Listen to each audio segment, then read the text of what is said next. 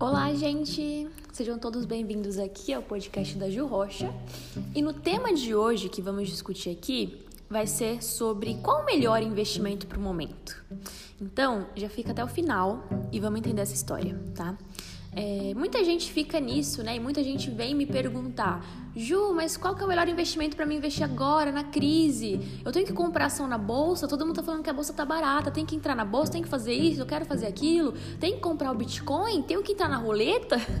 Então, assim, é muitas questões, né? E a gente fica com dúvida. Então, eu já queria informar para vocês que nunca vai haver um investimento perfeito. Nunca vai ter um investimento perfeito. Vou explicar para vocês com um exemplo sobre a lei de demanda e oferta da economia. Não sei se vocês já ouviram falar disso, mas quando tem muita gente querendo uma coisa, o que, que acontece com essa coisa? Vamos supor aqui álcool em gel. Álcool em gel tá todo mundo querendo. O preço do álcool em gel sobe porque tem muita demanda. Quando tem muita demanda, aquele preço fica super valorizado, entendeu? Então, o preço sobe. É a mesma coisa com os investimentos. Se tem uma coisa que todo mundo falando, não, esse investimento aqui, ele tem liquidez, você pode tirar a qualquer momento. Esse, liquidez, esse investimento aqui tem uma alta rentabilidade. Esse investimento aqui é super barato, com um real você consegue investir. E esse investimento aqui, meu Deus, ele bate a inflação, ele é ótimo e tudo mais. Se tivesse um investimento com todas essas características, vocês entendem que ele seria super, hiper caro e totalmente exclusivo, porque ele é perfeito. Entendeu? Então, assim, no mundo dos investimentos é dessa forma. Como eu disse no primeiro podcast, o investimento para você investir é totalmente democratizado, todo mundo pode. Mas aí, por conta disso, cada um, cada investimento tem as suas regras.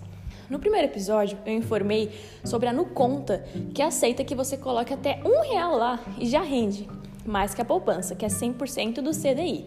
Depois eu vou gravar um podcast só para falar dessas taxas, tá bom?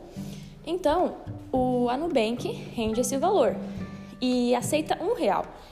Então, é, e, e, por que, que ela só, só aceita um real e rende pouco, né? Por que rende pouco? Aí você pensa, rende pouco que o CDI tá tipo 2,90 mais ou menos, agora com a Selic é 3%, o CDI é bem próximo da Selic, então é só um pouquinho mais baixo. Então tá rendendo pouco na real. Mas por que, que ele rende isso? Porque, cara, você já pode resgatar esse valor quando você quiser e começar com pouco.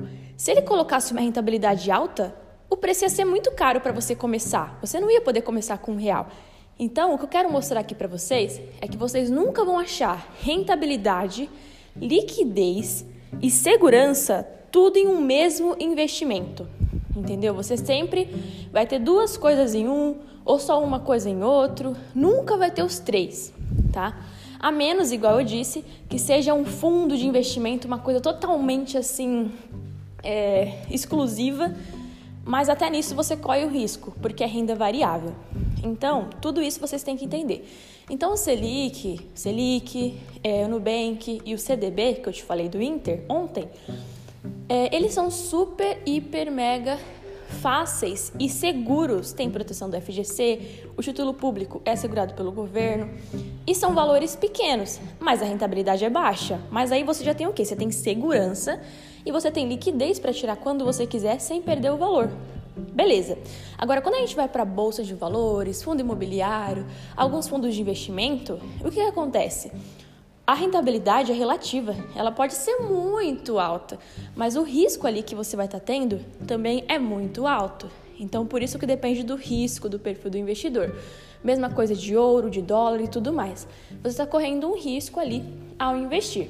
Então, aqui eu quero explicar para vocês que não existe isso de um investimento perfeito que vai te trazer tudo. O que existe são o quê? Qual é o melhor investimento para você? Cada pessoa tem seus objetivos, tem a sua fase de vida. O mesmo objetivo que você tem não é o mesmo da outra pessoa. Então, o mesmo investimento que vai servir para você não vai servir para outra pessoa. Isso é simples, tá? Então, beleza. Entendido isso, agora vem aquela questão, né? Não, Gil, beleza. Mas e agora? Qual que é melhor? Mesmo falando tudo isso, ainda tem gente que pergunta. O melhor vai ser dependendo da sua situação.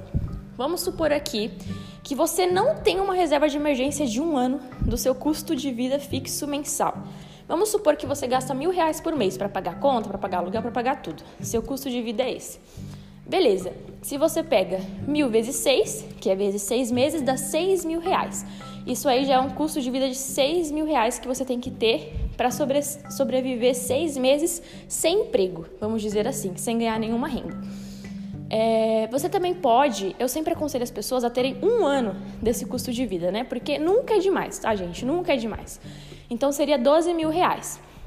Para você que ainda precisa correr atrás desse valor, o que, que eu aconselho? São essas três aplicações. São aplicações seguras. Você não pode assumir risco com esse valor. Por quê? Porque vai que você coloca numa aplicação que em determinado momento, igual agora na bolsa, que caiu tudo. E aí você tem que resgatar com prejuízo, entendeu? Então, por isso que é muito importante ter uma parcela em investimentos seguros, em títulos públicos federais, como Selic, em CDB assim com liquidez igual Inter e na Nubank, tá? Antes de investir no CDB, é importante pesquisar sobre o, sobre o banco, tá? Porque, como eu disse, o banco ele pode vir a falir. Aí tem aquela proteção do FGC, que assegura né, o valor até 250 mil reais tá? Para quem não sabe, caso até a poupança, se você tem dinheiro na poupança hoje, já tira de lá, por favor, porque tá rendendo menos ainda que você deixar no Nubank e tem a mesma proteção, é a mesma garantia. Na poupança, seu dinheiro fica seguro até 250 mil. E tem muita gente que nem sabe disso. A pessoa confia totalmente no banco. A pessoa deixa toda a grana dela lá. Tem gente que tem até mais que 250 mil na poupança. Isso é um absurdo. Por quê? Porque se aquela, aquele banco falir, é que ninguém acredita que os bancos podem falir, mas pode, entendeu? Se aquele banco falir, ela perde metade da grana, porque só 250 mil é garantido. Então é importante vocês saberem disso também. Então, se você é esse tipo de pessoa, foque em fazer sua reserva de emergência. Não interessa como está o o Brasil atual, como está a economia mundial, como, qual é, o que está acontecendo no mundo. Se você não tem reserva de segurança de pelo menos uns seis meses, não olha para outros investimentos, foca nisso. Ah, Gil, mas a bolsa está assim, beleza, mas você não tem segurança. Se você for mandado embora hoje, entendeu? Então é isso. Se você não tem uma reserva até um ano, foca nisso. Beleza. Focou nisso? Tranquilo. Agora vamos para o cenário 2. Você já tem a sua reserva. Aí o que você vai fazer agora? Você vai ver qual é o seu perfil de investidor, sabe? Por quê? Porque se você é um perfil totalmente conservador, as suas aplicações vão ter que ser sempre em renda fixa. Entendeu? E se você é um, um perfil moderado ou arrojado que aceita tomar alguns riscos, aí você pode conseguir uma rentabilidade maior também investindo em renda fixa e em renda variável.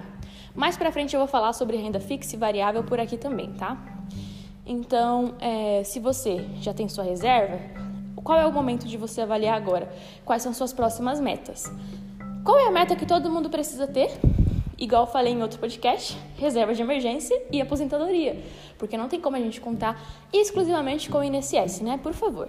Então, é, se você tem um perfil conservador, para aposentadoria, um ótimo investimento é o IPCA, que é do Título Público Federal. Ele é um investimento que cobre a inflação, tipo, a rentabilidade dele é a inflação mais uma taxa atrelada. Então, a rentabilidade dele líquida já é a taxa que você está colocando ali atrelada na hora que você compra, que você investe. Por exemplo, eu dei uma olhadinha, nesses dias eu vi que estava o valor da inflação mais 4%. Então, tipo, é 8% total e a rentabilidade real, descontando a inflação, é 4%. É exatamente aquela taxinha que você vê na hora de investir. Então, é um investimento muito bom, por quê? Porque ao longo dos anos, aquele valor não desvaloriza e só valoriza conforme a inflação do país, tá? Então, se a inflação tiver 10, aquele investimento vai seguir a inflação mais uma taxa ali pré-fixada. Então, vai estar sempre acima da inflação. E é ótimo para quem quer começar a investir na aposentadoria, que com os 36 reais você já começa, e para quem é conservador, para quem tem medo de perder, porque lá no Tesouro Direto a proteção é pelo governo e tudo mais, tá, gente? Então é uma boa. Agora, se você tem o um perfil mais moderado e arrojado, para aposentadoria, você pode focar já hoje em investir também em PCA e ir diversificando pesquisar boas empresas, começar a estudar sobre empresas que valorizam com o tempo. Qual que é o bom de investir em bolsa de valores? São os dividendos. Você coloca um dinheiro e mensalmente você recebe dividendo. Quanto mais você deixar em uma ação de uma boa empresa que sempre paga dividendos bons, você sempre vai receber. Dividendo é como se fosse um aluguel que você recebe por mês. É o lucro distribuído da companhia para quem investe. As empresas listadas na bolsa, por lei, precisam distribuir 25% no mínimo dos seus lucros para todos os acionistas. Então, se você tem uma ação, por exemplo, do Itaú, o Itaú vai te distribuir isso. Aí depois tem alguns sites que eu vou falar mais com vocês aqui, que vocês conseguem ver quanto de dividendo as empresas distribuem e qual a frequência. Tem empresa que distribui mensalmente, outras três vezes no ano, outras bimestralmente, enfim. Cada empresa faz desse modo. Então é uma boa porque a longo prazo aquela ação, além de valorizar, se você sempre começar a aportar, os seus dividendos começam a aumentar, entendeu? Então, o bom da bolsa é isso. E fora isso também para aposentadoria, que é muito bom para quem tem um perfil mais arrojado, né? Mais que pode correr um pouco de risco, eu digo, é muito bom também fundos imobiliários. Na questão dos fundos imobiliários, é como se você estivesse investindo em imóveis, só que você não vai ter toda a burocracia. Você vai investir num fundo de imóveis. É, uma, é um administrador que vai administrar aquele fundo em que aí você consegue ver a localização do fundo. Às vezes são lajes corporativas, são shoppings, não é um inclino normal assim da nossa vizinhança, entendeu? São shoppings, são empresas que adentram dali dos fundos, a maioria deles, tá? Então, tem fundos que tem um monte de inquilino, tem fundos que tem dois. Então, a melhor coisa é escolher fundos que tem mais inquilinos e tudo mais. Tem várias coisas que dá para para estudar sobre os fundos que depois eu posso trazer para vocês, tá? Então, no caso dos fundos, você recebe um aluguel mensalmente, entendeu? É como se você tipo tivesse casa de aluguel. É óbvio, né, que conforme você coloca mais dinheiro, esse valor aumenta. Eu vou dar um exemplo de um fundo que foi assim quando eu comecei a investir na renda variável, que eu até fiquei, meu Deus, que legal! Só para vocês entenderem a sensação. Geralmente a cota de um fundo é mais de 100 reais. Agora, com essa queda, deu uma baixada nos preços. Mas, quando eu comprei a primeira vez, comprar significa investir, tá bom, gente? Eu investi lá um fundo imobiliário por 105 reais. Aí, eu vi que quando eu invisto uma cota daquele fundo, ele me dá 40 centavos. Aí, beleza. No outro mês, eu fui lá e coloquei mais 105 reais. Aí, já tava 40 centavos mais 40 centavos. Já tava 80 centavos. Beleza. Aí no outro mês eu coloquei mais 105 reais. Aí já tava um real e pouco. Então, assim, é, quanto mais dinheiro você tem nesses fundos, mais você vai ganhar por mês sem fazer nada. Entendeu? Tipo, porque além da valorização do fundo, que é quando o preço aumenta, tem esses dividendos que não chama dividendos, né? São os aluguéis, mas tem esses aluguéis que caem para você na sua conta automaticamente só por você ter aquele fundo. Então, vamos supor, se uma cotinha de 105 me deu 40 centavos, imagina se eu tiver 10 mil cotas, bastante dinheiro ali. Quantos 40 centavos esse fundo vai me dar? Entendeu? Mas é óbvio que não é todo fundo que traz isso, você tem que pesquisar o tipo de fundo. Tem alguns que traz até uma rentabilidade maior que essa. Isso foi só um exemplo de quando eu comecei a arriscar tá, gente? Então, eu ia até falar que, é, que vocês aprendem muito na prática, tá bom? Muito do que vocês vão ver vai ser só na vivência. Porque eu também tinha um pensamento que bolsa é, era uma coisa que, meu Deus, e hoje eu sei que é muito simples. É muito simples. O que é complicado é o day trade, que eu acho que muita gente ouve falar, mas eu vou fazer um episódio só para falar disso, tá? Que é a compra e venda de ações no mesmo dia. E aí, você tem que ficar vendo o gráfico, você tem que entender de análise técnica. Aí sim o preço totalmente importa nesse cenário. Porque se a ação cai, você perde muita grana. Se a ação sobe, você ganha muito dinheiro naquele dia. Mas também tem tributação, você tem que emitir DARF de 20%. Então, assim, são muitas informações técnicas que, inclusive, vai sair um vídeo no meu canal sobre isso. Sobre o que, que você precisa saber antes de investir em ações, tá? Então lá eu vou deixar mais exemplificado sobre isso. Então, aqui foi um exemplo para falar para vocês que tudo depende do perfil de vocês. Tudo depende do objetivo de vocês. Aí vamos supor, ah, eu quero comprar uma casa. Então, tudo o que é pontual, você precisa colocar em renda fixa. Entendeu? Não tem como você ficar colocando o valor da sua casa na bolsa, porque você não sabe se vai oscilar, se vai acontecer alguma coisa, para você depois precisar resgatar esse dinheiro. Bolsa, na filosofia de longo prazo, é para aposentadoria, é para você viver dos dividendos, é para você viver do que vai render ali para você, entendeu? Na renda fixa, tem vários títulos públicos, além desse Selic e IPCA. Tem o título pré-fixado, que você pode escolher a data lá mais próxima de quando você quer comprar sua casa. Tem um título, não é título, né? Mas são alguns produtos financeiros nas corretoras que chamam LCI, LCA, que tem uma data tipo, ah, 2025, tem datas mais próximas, tem títulos que vencem daqui dois anos. Então, se você quer comprar um carro, você pode escolher algum desses, mas sempre escolhendo bem a instituição financeira.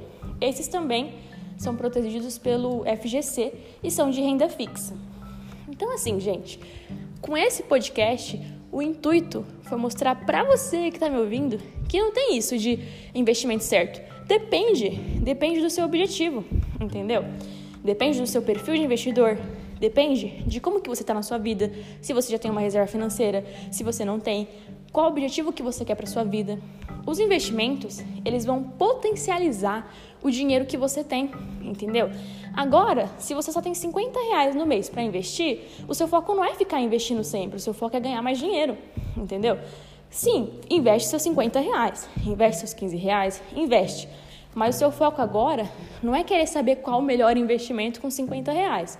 O seu foco é saber como eu posso ganhar mais para começar a colocar mais dinheiro, entendeu? Então, assim, tem focos e focos. E às vezes você é uma pessoa que já ganha muito dinheiro. No seu caso, você precisa estudar sobre os investimentos. Você já tem uma reserva financeira? Quais que são seus próximos passos? Já tem uma graninha para aposentadoria? Quais são suas metas de curto prazo? Então, quando você se entende, aí você consegue direcionar muito bem os seus investimentos.